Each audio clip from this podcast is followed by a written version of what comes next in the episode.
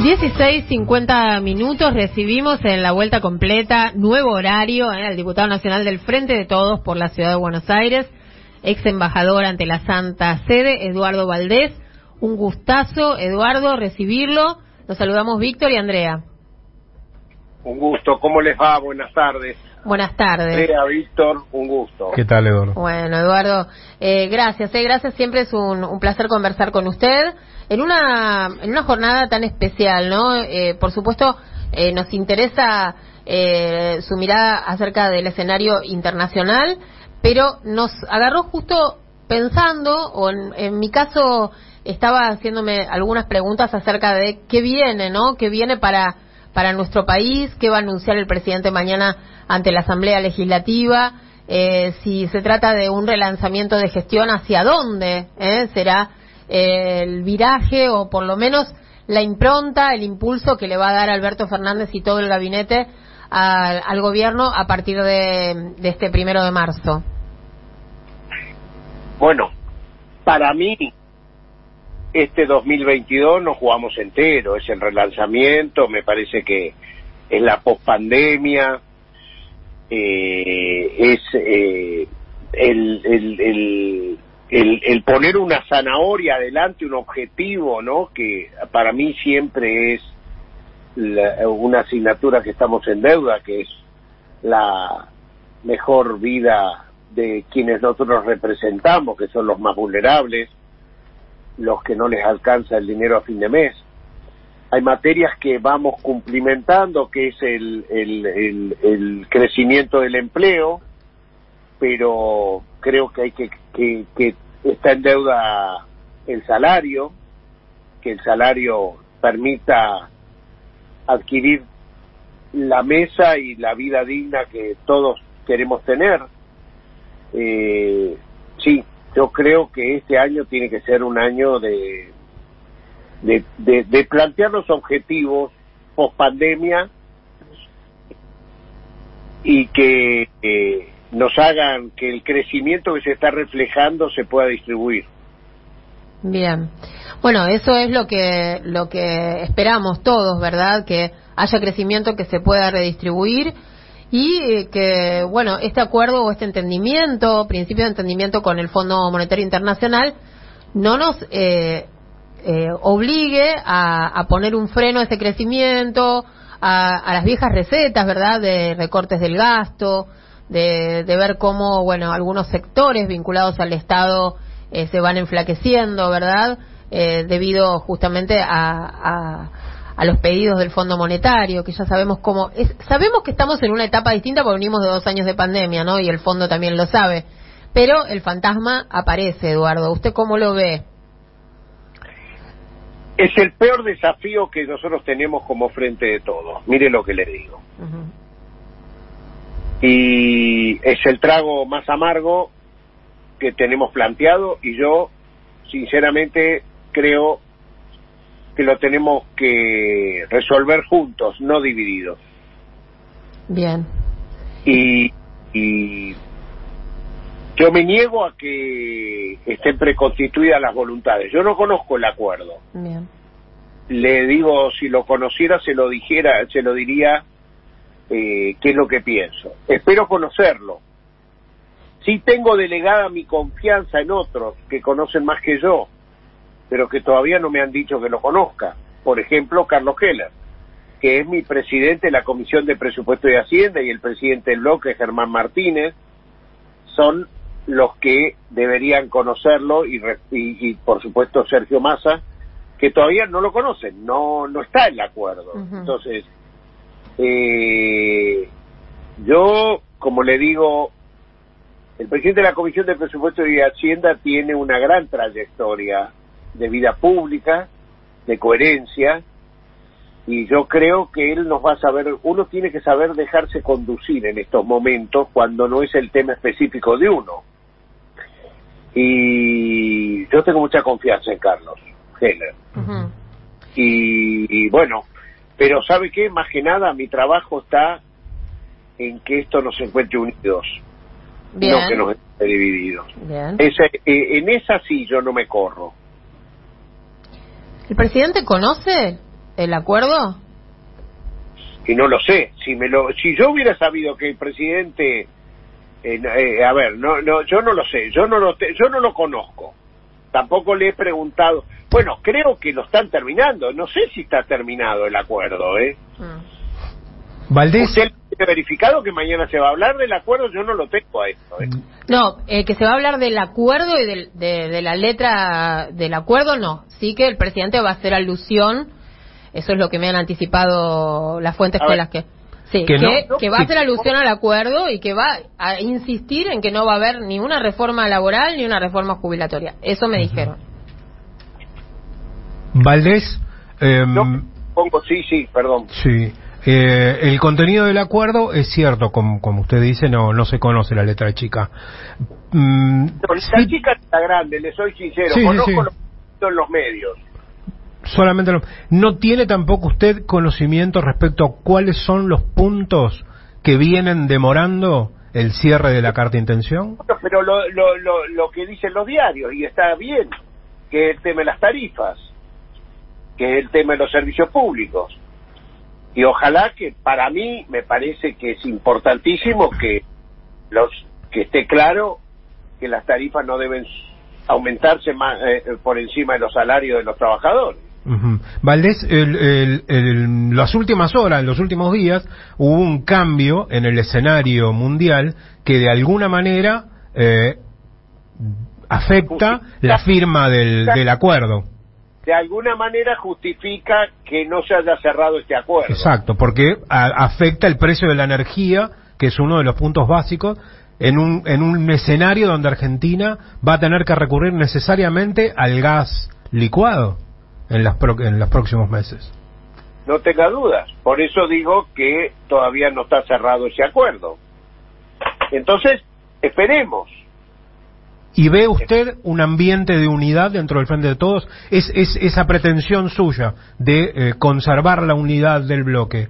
¿La ve en todos los actores? ¿Ve que es posible? Yo veo voluntad de unidad. Sí, sí, sí, sí. Y si no la viera no, no le diría, pero, pero sí, sí, yo me gustó mucho, le voy a contar.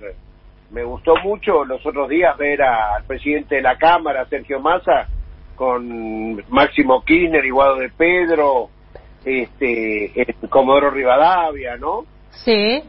Mostraban signos de, de, de, buen diálogo, de, de...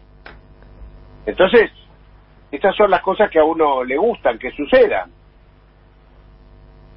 Bueno, la parte de la, de la prensa o parte del periodismo eso lo interpretó como de otra manera, Valdés que estaba Máximo con Massa y no estaba en la reunión, eh, o sea, la Cámpora no estaba en la reunión con Mansur para organizar qué era o cómo van a, movilizarse mañana hacia el Congreso. ¿Que fue a la misma hora, el mismo día? No, al mismo día, a la misma hora no. Bueno, porque Guado de Pedro se, se fue de viaje, ¿verdad? Entonces, bueno, hay siempre una, una manera de ver las noticias, eh, depende cómo y quién las cuente, ¿verdad? Eh, Guado, Guado viajó, entonces bueno. Eh, yo, le quiero decir una cosa, Andrea. Sí. Yo sinceramente trato de ver siempre la parte del vaso lleno, no la parte del vaso vacío. Bien. Eh, y usted sabe, Valdés, que yo siempre les pregunto todo, ¿no? No, hace muy bien, hace muy bien y tomo las reflexiones sí. aunque no las responda. Claro, muy bien. Eh, bueno, las eh, tomo, las tomo. El presidente también ausencia, las tomo. Eh, el, presidente también, ¿verdad? Eh, Eduardo está, está buscando o tratando de preservar la, la, unidad. Hay mucha expectativa, obviamente, mañana eh, cuando se vuelvan a encontrar Cristina, Alberto. Eh, ¿Usted tiene eh, constancia, idea, información acerca de eh, cómo están las relaciones entre el presidente y la vicepresidenta? Si están dialogando. Eh, cómo se preparan para la Asamblea Legislativa? No, pero bueno, sé que Cristina está volviendo a Buenos Aires, ¿no? Eh, estaba normalmente Cristina cuando cuando es un cumpleaños de Néstor Kirchner o es un este la fecha de su trata de ir al sur sí y es un momento muy particular y yo lo, lo entiendo. Es una persona que a mí me da lo más profundo de mis sentimientos y quiero decir respecto a este 25 de febrero eh, yo no me olvido que pasaban tres años de, de aquella eh, de aquel odio jurídico que fue convocar las ocho audiencias en un mismo día que era el día del cumpleaños de Néstor Kirchner, ¿no? Ocho indagatorias. Exacto, sí. Ah, u- u- u- llamaba Claudio Bonadío el juez, Rodríguez Varela el secretario y Stornelli el fiscal. Digo esto porque vio que hace 15 días salió un fallo sobre la causa cuadernos, pero nada dicen los camaristas de la casación sobre ese hecho que a mi entender anularía todo lo que se hizo después de eso y volvería, tendrían que volverse al estado de ese momento, porque no existe en el mundo una, una, una posibilidad de que un derecho sea tan vulnerable, tan vulnerado que le tomen ocho indagatorias en el mismo juzgado, el mismo día, que casualmente coincide con el cumpleaños de su marido muerto. Aproveché y se lo dije porque no, no, no es de lo que estamos hablando, pero son cosas que a mí me superan y me, Ujú. Bueno, de eso Eh, se trata, de que hablemos un poco de todo, Eduardo. De todo. Sí, eso mismo. Eduardo, em, quiero mucho a esa mujer, quiero mucho a esa mujer. Lo sabemos, sí. lo sabemos y, No es el único, y, y- y sabemos que es de los Bueno. de los que la cuidan particularmente. Somos muchos, exacto. Sí, claro que somos muchos. Y Ajá. tenemos mucho que cuidar la unidad. Ujú. Esos muchos. Valdés, porque- le quiero cambiar de tema después cuando termine su Sí. reflexión. No, no, dale, dale, dale, dale, porque me voy, me voy para otro lado. dale. Le quiero, lo quiero llevar un, un poco a un escenario, al escenario internacional, porque usted fue parte de la delegación que acompañó al presidente Alberto Fernández a su visita a Rusia, eh, unos días antes de que ocurriera lo que, lo que se desencadenara lo que está ocurriendo ahora. ¿Tuvieron ustedes algún, algún, alguna señal o algo de parte de el, eh, las autoridades del gobierno ruso con las que tuvieron intercambio de que el escenario se podía convertir en lo que está ocurriendo actualmente? No, no, no. No le manifestaron ninguna preocupación No. sobre este tema, no se habló ningún- del tema. No, no, no, no, no. Eh, usted me está diciendo eh, si nosotros vimos clima bélico cuando estuvimos en Moscú, eso es lo que yo entendí de su pregunta. Eso Yo- o si les mencionaron algún, al- en algún No, momento algo no sobre, mencionaron sobre esta situación. No, no, no mencionaron absolutamente nada. Es más, después de nosotros, 48 horas después, creo, fue Macron. Sí, presidente de Francia, que sí puede ser que haya ido a hablar del tema Europa, Ucrania, pero me acuerdo porque lo llamó al propio Alberto Fernández Macron cuando estábamos camino hacia China Ajá. para preguntarle cómo había sido el clima que había visto. O sea, Le preguntó lo mismo que le pregunté yo a usted. Lo claro. consultó, lo consultó. Y después, la semana pasada, creo que fue Bolsonaro hacia Rusia, han ido permanentemente jefe de Estado, este, que yo no me imagino que esperaban que sucediera este conflicto bélico que, que estamos viendo. Sí. Sí, tal cual. Tal cual. Bueno, de hecho, ese viaje tuvo como objetivo eh, principal el tema de las obras, ¿no? De, de. Rusia, China van a, a- a financiar obras de infraestructura. Bueno, eso también lo está Eso utilizando. tiene que ver, eh, nosotros nosotros eh, re- eh, fuimos invitados, a ver, para ir a estos lugares, tanto a Rusia como a China, a uno lo tienen que invitar, Claro. y lo invita de Estado, a otro jefe de Estado.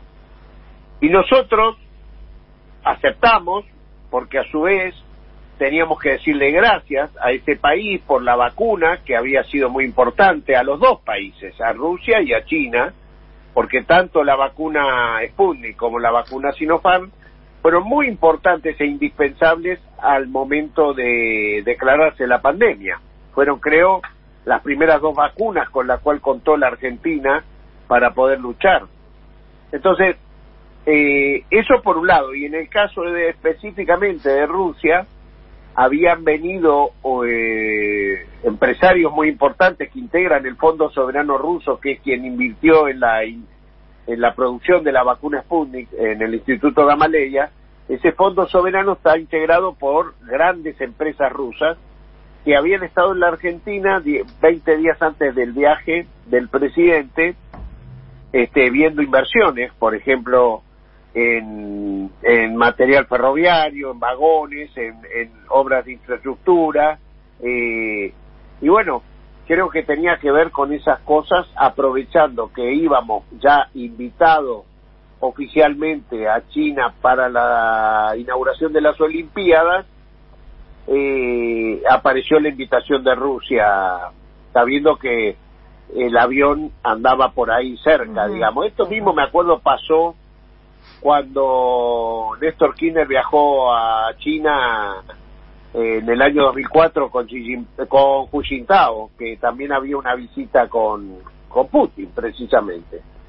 Este, pero no, no, en ese momento nosotros no, no, no ni, ni vimos Moscú en ese clima, ni Alberto comentó que el presidente Putin le hubiera planteado algo de este, de este tema. Bien.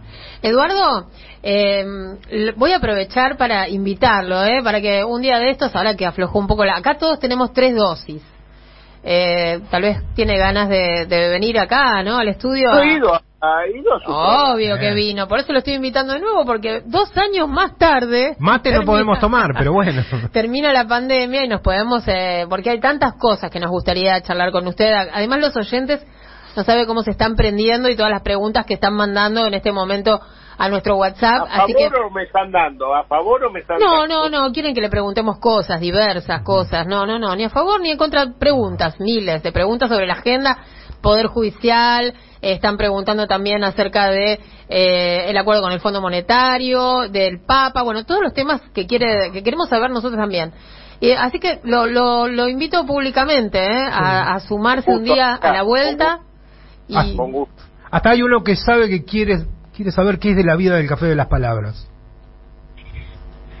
Bueno, está, está, eh, está con ganas de también hacer la post-pandemia. bien, estamos todos con ganas de la pospandemia. Sí. Bueno. Pero bueno, un gran gusto. Eh, Valdés, eh, ¿tiene algo más para contarle a nuestros oyentes vinculado con la 530? Puede ser que andemos por allí. Mm, eh, nos eh, habían contado algo ahí, sotoboche. Predicando, predicando el frentetodismo Bien, eh, los sábados por la mañana. Muy bien. ahí 9 a 11 creo que es. Pero va bárbaro. a ser un gran orgullo, un gran orgullo Sí, porque están en esa radio. sí. Es una radio que a uno le genera una- un gran compromiso, una gran identidad. La fui a visitar a Eve a La Plata, hablamos de eso. Bueno, son los pequeños orgullos, ojalá se concrete Por todo. supuesto, por Eh, supuesto. Vamos a ver el Rosso y algunos más, este, Rodra, Sí, tenemos que eh, terminar de ultimar, pero sí, sí, en principio sí. Va a ser un gran gusto estar en la mañana de los sábados Bueno. la 530. nosotros lo vamos a acompañar y le vamos a dar manija acá desde la vuelta, ¿eh? Y, y está invitado, Valdés. Pero con mucho gusto. Ustedes saben que yo hasta una, a ustedes no les caí con visitas un día. me- Sí, Sí. sí, sí, nos acordamos perfecto. Así que en cualquier momento. Buenísimo. Nuevo horario tiene la vuelta, ¿eh? de 16 a 18 lo esperamos, no se equivoque. Le queda mejor. Con mucho gusto.